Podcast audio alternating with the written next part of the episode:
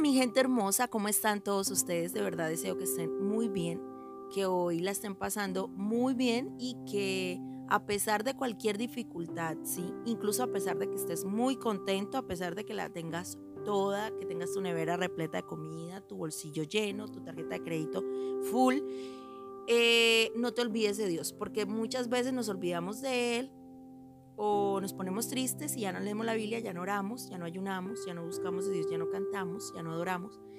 Pero eh, a veces también pasa cuando estamos muy contentos. Cuando estamos muy contentos y nos está yendo súper bien, también nos olvidamos de Dios. Y para aquel que está muy contento hoy, es fácil alabar a Dios, es fácil levantar las manos, es fácil predicar, es fácil subir un post en las redes sociales con un versículo súper cargado de fe. Pero, ¿qué pasa cuando no tienes nada en los bolsillos? ¿Qué pasa cuando estás un poco triste? Entonces ahí sí te acuerdas de Dios. No. Siempre, siempre tenemos que tener a Dios presente. Espero que te lo hayas llevado hoy para el trabajo, espero que te lo hayas llevado hoy para la universidad, que lo hayas invitado a tomar un café, a almorzar, que, que aunque hayas ido de shopping, que también te hayas llevado Dios. Pues para que te ayude a elegir bien y luego no andes cambiando en la tienda esa prenda que compraste. no, eh, sí, espero que estén acompañados de Dios siempre. Es muy importante para nosotros como cristianos saber que la presencia de Dios va con nosotros a diario y eso nos permite también saber que Él está ahí viendo lo que vemos, escuchando lo que escuchamos hablando lo que hablamos y eso nos permite ser un poquito más santos que ayer, ¿sí? Y un poquito menos santos que mañana porque cada día tenemos que estar en esa búsqueda constante de la santidad y la presencia de papá. Bueno, mi gente, hoy quiero hablarles de algo muy personal. Hoy quiero hablarles de una experiencia personal que, que he vivido con Dios y es acerca del pecado. Todos pecamos, ¿sí? No quiere decir que porque hoy seamos cristianos, no quiere decir que porque hoy ya estemos dentro de una iglesia, nosotros ya somos inmunes al pecado y somos súper cristianos inmunes al pecado. El pecado es nuestra criptonita. Nosotros no somos este mundo igual que Superman. y al igual que Superman tenemos una debilidad y es el pecado. El enemigo siempre nos quiere tentar, siempre nos esconde ahí el pecado. Por detrás de cada toma de decisión y por, y por detrás de cada programa que vemos en la televisión, por detrás de cada persona, por detrás de todo, de cada pensamiento, etc. Nosotros tenemos que tener mucho discernimiento y el Espíritu Santo siempre presente en nuestra vida para saber identificar dónde se oculta la tentación de Satanás. Porque tendemos a pensar que cuando no me da, no me da paz, entonces ahí está el enemigo. Pero muchas veces no vamos a sentir esa paz porque va en contra de lo que realmente deseamos. Dios nos está mostrando un camino y nosotros, no, no me gusta tanto, quiero el mío. Y a veces sentimos incomodidad, pero ese es el camino. Y tampoco la señal de paz eh, confundida con satisfacción personal quiere decir que sea de Dios. Entonces, muchas veces tomamos decisiones apresuradas. Hoy específicamente yo te quiero decir, yo la he embarrado, Dios me ha liberado de muchos pecados, Dios ha estado conmigo, Dios me ha levantado con su gracia poderosa, pero he sido muy acelerada en la vida y a veces me costaba parar y decir, no, espere, respiremos profundo. Se me metía una idea en la cabeza y en la mitad de los dos ojos, aquí en toda la frente, yo tenía esa idea y hasta que no lograba conseguir eso que se me metió entre ceja y ceja, no paraba. Soñaba, pensaba, andaba, hasta dibujaba lo que quería. Y llegó un momento de mi vida que fue cuando yo comencé a hacer videos en la red social de Facebook. Comencé a hacer videos y yo me sentía muy bien porque yo estaba predicando el Evangelio, porque Dios me estaba hablando todo el tiempo y todo eso. Pero yo había salido de una relación un poquito incómoda, no era de Dios. Eh, obviamente hubieron buenos momentos, hubieron bendiciones y bendigo a esa persona, pero resulta que eso no era de Dios. Entonces había que vivir un proceso, un proceso de desintoxicación de esa persona en mi vida, no porque había sido tóxica, sino en el sentido de que cuando nosotros hemos tenido una relación por mucho tiempo, nos hemos dado besos, caricias, abrazos, hemos salido a comer un helado, hemos, ¿qué caricias hablo yo? No, pues, ay, nos agarramos de la mano, nos abrazábamos, salíamos a comer un helado, etc. ¿Y qué pasa? Todo eso queda registrado en nuestro cuerpo como una memoria emocional, ¿cierto? Nosotros debemos darle tiempo al ser emocional que somos, a nuestro corazón emocional, que eso salga de nosotros. No ir corriendo a buscar otra mano amiga que nos toque el corazoncito, nos enamore y nos intoxicamos aún más el alma. Un clavo, perdón, un clavo nos saca otro clavo. Eso es falso. Lo que hace es abrir más huequito y, poner encima de, de, recuerdos y de sentimientos otros recuerdos y otros sentimientos, etc. No me quiero alargar mucho en ese tema en ese punto, perdón. Pero sí les digo una cosa, hay que tomarse el tiempo para para sacar de nosotros todo eso. No ir apresuradamente a buscar a alguien más. Yo le había dicho, Señor, yo no quiero tener a más nadie ahora, yo estoy muy bien, si es, si es muy feo sentirse solo, pero te quiero servir, etc. Pero el enemigo sabía que en mí había todavía esa falta de haber superado una situación. Me presentan el camino a una persona y yo no tuve discernimiento, ni la fuerza de voluntad, ni ese dominio propio en mí, no lo había activado, no lo había creído, no me había apoderado de esa promesa. Y fui débil ante esa situación, no me siento sola, soy una chica que predico en, Facebook, que me está conociendo personas, no, no quiero estar desamparada entre comillas, quiero tener mi, mi príncipe azul que me defienda y caí en las garras de quien no era. Sí, mi gente, me casé, cometí el error y me separé. Estoy separada ya hace bastante tiempo. Tengo una bebé. ¡Wow! Pero cómo nos predicas y cómo nos hablas de Dios y no sé qué. Y aquí van a empezar a surgir las personas que van a empezar a decir, wow, no deberías estar predicando, eh, tú no tienes por qué estar haciendo esto, estás separada, que no sé qué, etc. Miren, mi gente, yo quiero que ustedes y yo entendamos una cosa. Hay una realidad pasando en el pueblo de Dios que no se puede negar. Y es mucha gente ennoviándose mal y casándose mal y divorciándose y separándose. Es una realidad que no podemos ocultar. Y también está esa parte donde el mismo cristiano es quien acusa, quien juzga, quien humilla, quien manda al infierno, que acaba con la vida de la persona que se ha divorciado, que se ha separado. El apóstol Pedro decía, esposo, trata a tu esposa como a vaso más frágil. Hay una versión que yo leí alguna vez que decía que ella no tiene la misma fuerza que tú, trátala con amor porque ella es coheredera, ella es también una heredera de la gracia de Dios como lo eres tú. Ama a tu esposa como Cristo amó a la iglesia, pero se nos olvida esa parte, ¿sí? Yo no me imagino a Jesús allá en su trono o cerquita de nosotros diciendo, eso hija, aguanta palo porque ¿quién te manda a casarte mal? Que te pongan el ojo colorado porque es que yo te dije que ese no era. Ahorita te aguantas. Yo no me imagino a Jesús en esa posición, pero nosotros como cristianos sí somos así. Entonces, si el tipo no fue infiel, si el tipo no puso los cachos y no se acostó con otra, perdónenme lo fuerte que estoy hablando, pero es así. Entonces, no, solo te golpeó, solo te partió el brazo, solo te dio una patadita, solo te jaló y te dejó el brazo hinchado. Solo te dijo pi, solo te volví, te gritó y te requete pi o sea, no, mi gente, ¿qué nos está pasando? Muchos hoy dentro de las iglesias están aguantando. Las esposas que el esposo les pegue, las insulte, las madre, como decimos aquí en Colombia, les miente a su mamacita cada vez que le da la gana porque le dio rabia.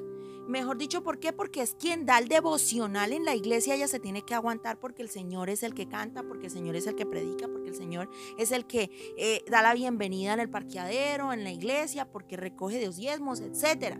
Hoy, entre hombres y mujeres, están aguantando una condición de vida crítica. ¿Por qué? Por una mala decisión. Pero es que ¿quién los manda? Listo, ¿quién los manda? ¿Quién nos manda a todos a pecar, cierto? El que esté libre de pecado, que tire la primera piedra. Toda esta situación en mi vida fue muy crítica porque yo empecé a vivir unas circunstancias y unas situaciones muy dolorosas donde yo me encontraba sola en la situación porque yo no le había dicho absolutamente a nadie lo que yo estaba viviendo. Cuando quise abrir mi boca y decir, me está pasando esto, yo quiero separarme, yo no quiero, yo no aguanto más. Entonces se levantaron esas voces que me decían, ahora te aguantas. Ahora te aguantas. Pecaste y ahora te aguantas. Yo no me imagino a Jesús diciendo desde el trono de los cielos, ah, pecaron, ahora se aguantan. No, Dios envió a su único hijo para darnos vida para morir en favor de nosotros. La gracia de Dios no se puede tomar como algo que no tiene importancia, dice Pablo, porque si fuera por ley, si fuera por lo que hacemos, no tuviera chiste que Jesús hubiera muerto en la cruz.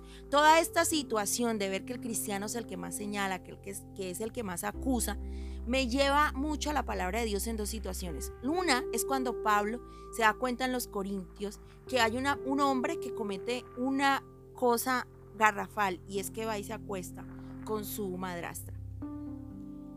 Eso le dolió mucho en el corazón a Pablo y hizo que echaran a este hombre de la iglesia. Pero si ustedes se van a 2 Corintios, Pablo dice, no, llámenlo.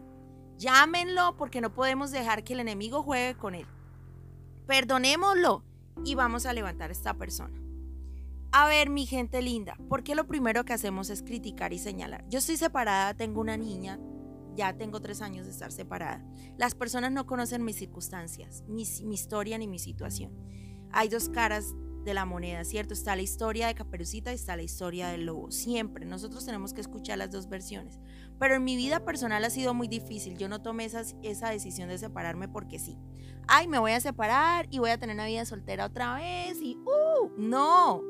Fue un trauma. Yo entré en depresión, me dio anemia, me adelgacé súper, súper muchísimo. Quise muchas veces quitarme la vida. O sea, le dije a Dios, quítame la vida. Señor, yo no aguanto con esta situación, ahora me van a criticar, soy cristiana y no me puedo separar. ¿Qué hago, Señor? Yo me estaba volviendo loca, no sabía qué decisión tomar. Era muy duro, sí, sufrí maltrato, sufrí muchas cosas que hoy día he superado gracias a la gracia y la misericordia de Dios y que todavía estoy superando a mi gente porque no es fácil. Yo te quiero hablar a ti, mujer, que en estos momentos y hombre estás en esta situación. Yo no te estoy diciendo que te separes, corre a separarte. Vete para donde tu mamá ya, pero si tu vida corre peligro, habla con tus pastores, habla con gente que te pueda ayudar, busca una amiga piadosa, busca a alguien. Por favor, ¿sí? Si Dios puede intervenir y restaurar su matrimonio, genial. Pero si en estos momentos está siendo golpeada, está siendo maltratada, está siendo humillada, está siendo pisada. No pienses, por favor, en la gente de la iglesia que te va a decir que no te separes porque vas a ser una adúltera, vas a cometer el pecado más grande que Dios aborrece. Dios aborrece el divorcio, mi gente, pero no al divorciado.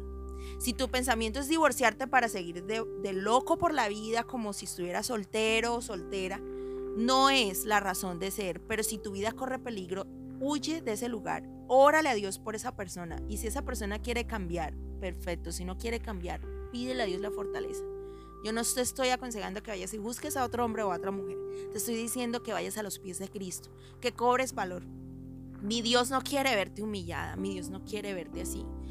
Hay una historia también en la Biblia que es que es Abigail. Abigail tenía un esposo maltratador, humillante tenía un esposo que le hacía sentir lo peor del mundo. David quiso, ese hombre se metió con David, ofendió al rey, esta mujer corrió y le dijo, Señor, perdona a mi esposo, que ta, ta, ta. Bueno, Dios se llevó a este hombre y no estoy diciendo que Dios va a matar a tu esposo ni a tu esposa, nada de eso. Estoy diciendo que en la Biblia hay situaciones de gente que fue humillada y maltratada, ¿sí? Está también la mujer adúltera, la mujer que fue encontrada en el acto mismo del adulterio y se la llevaron a Jesús. Era una adúltera.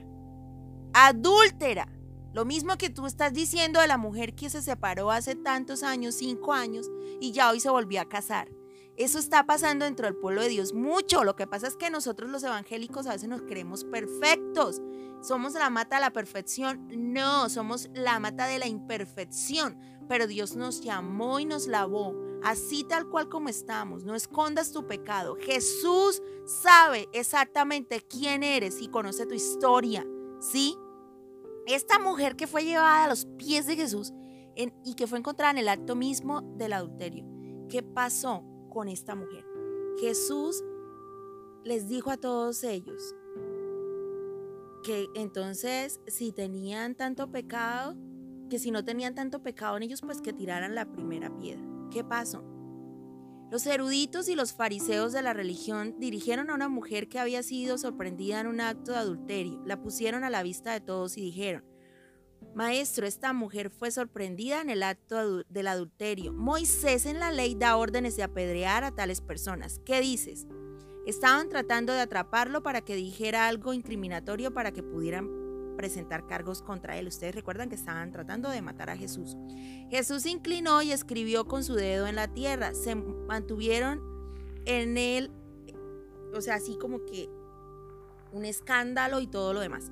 Se enderezó y dijo, el que no tiene pecado entre ustedes, vaya primero, tire la piedra. Se inclinó de nuevo y escribió algo más en la tierra. Al oír eso, se alejaron uno tras otro, comenzando por el más viejo. La mujer quedó sola. Jesús se puso de pie y le habló, mujer, ¿dónde están? Nadie te condena. Nadie, maestro.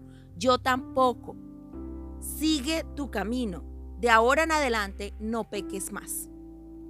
Sí, Jesús una vez más se dirigió a ellos. Yo soy la luz del mundo. Nadie que me sigue tropieza en la oscuridad. Proporciono mucha luz para vivir.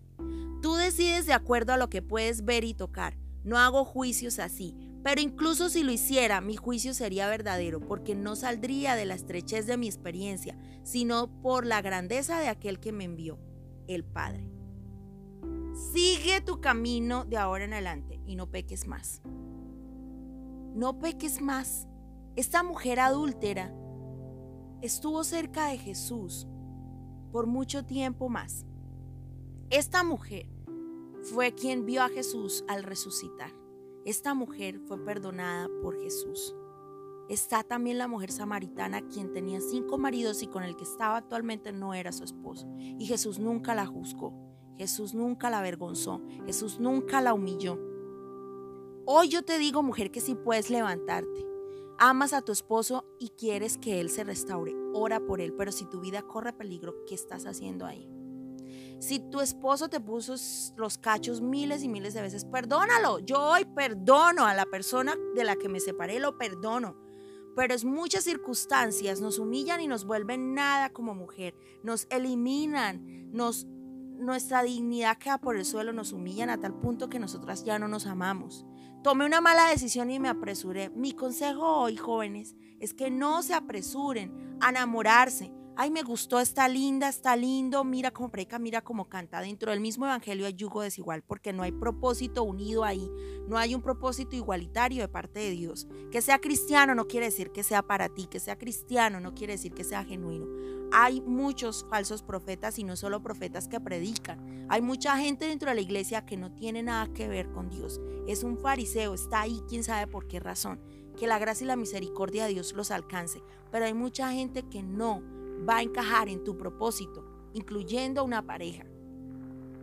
Yo hoy te digo que ores mucho y que te dejes dirigir por el Espíritu Santo. No estoy aquí para decirte divórciate. Divórciate porque la gracia de Dios te ama y te, y te levanta. La gracia de Dios no es licencia para pecar. La gracia de Dios lo que nos hace es saber que alguien fue a la cruz del Calvario y que yo tengo que agradecerle con mi comportamiento. Pero de ahora en adelante no peques más. Si tú estás sintiéndote culpable porque te separaste, porque te divorciaste, la sangre de Cristo alcanza tu vida y tu pecado y lo limpia. Jesucristo no vino para condenar al mundo, vino para liberarlo de esa condenación y darle vida eterna. Si Jesús perdonó a la mujer samaritana, si Jesús perdonó a la mujer adúltera, si Pablo dice que tú tienes que amar a tu esposa como a la iglesia, Dios da nuevas oportunidades. Dios no te rechaza, Dios te perdona. Yo no te estoy diciendo ahora, si tú quieres perdonar a tu esposo que te fue infiel, perdónalo. Maravilloso que perdones a tu esposo. Eso es de admirar. Y quieres volver con Él, quieren darse una nueva oportunidad, háganlo. Dios cambia el plan. Sí, Dios puede poner eso en el corazón, pero hay historias que no son iguales, hay historias diferentes. Y yo hoy te quiero decir, ánimo, levántate que Dios te perdona, levántate que la sangre de Cristo alcanza para cubrir tu pecado. David también pecó y era un hombre conforme al corazón de Dios. La gracia de Dios alcanza para todo eso. Si tú continúas en una posición de pecado, si le estás siendo infiel a tu esposa y estás ahí siendo infiel a tu esposa con pornografía, con una mujer, con, con pensamientos lascívicos, porque es que aún en el pensamiento pecamos, pídele perdón a Dios y hoy inicia un nuevo camino. Sigue tu camino y ahora en adelante no peques más. Pero la gracia de Dios alcanza tu vida. Valora a la esposa que tienes, valora al esposo que tienes. Novios, cuiden su integridad espiritual y cuiden su sexualidad. No se apresuren. Dios los ama y quiere darles un futuro de bien y no de mal. Quiero seguir hablándoles de esto, les tengo dos temas pendientes, pero quiero seguir hablando de esto porque lo siento en mi corazón.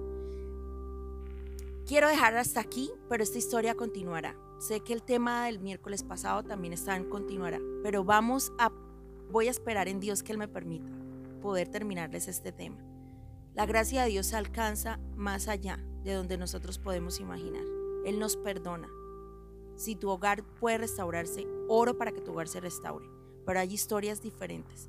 Y en mi caso estoy acá para decirte, aunque yo fallé, aunque yo pequé, Dios me ha dado la fuerza para levantarme y te digo, piénsalo bien, toma buenas decisiones en tu vida. Te amo en el amor de Dios, te amo muchísimo. Gracias por estar aquí. Gracias por escuchar este podcast. Gracias de verdad por siempre estar presente. Te envío un abrazo enorme hasta donde quiera que te encuentres. Soy Cindy Loparra y te espero en mis redes sociales.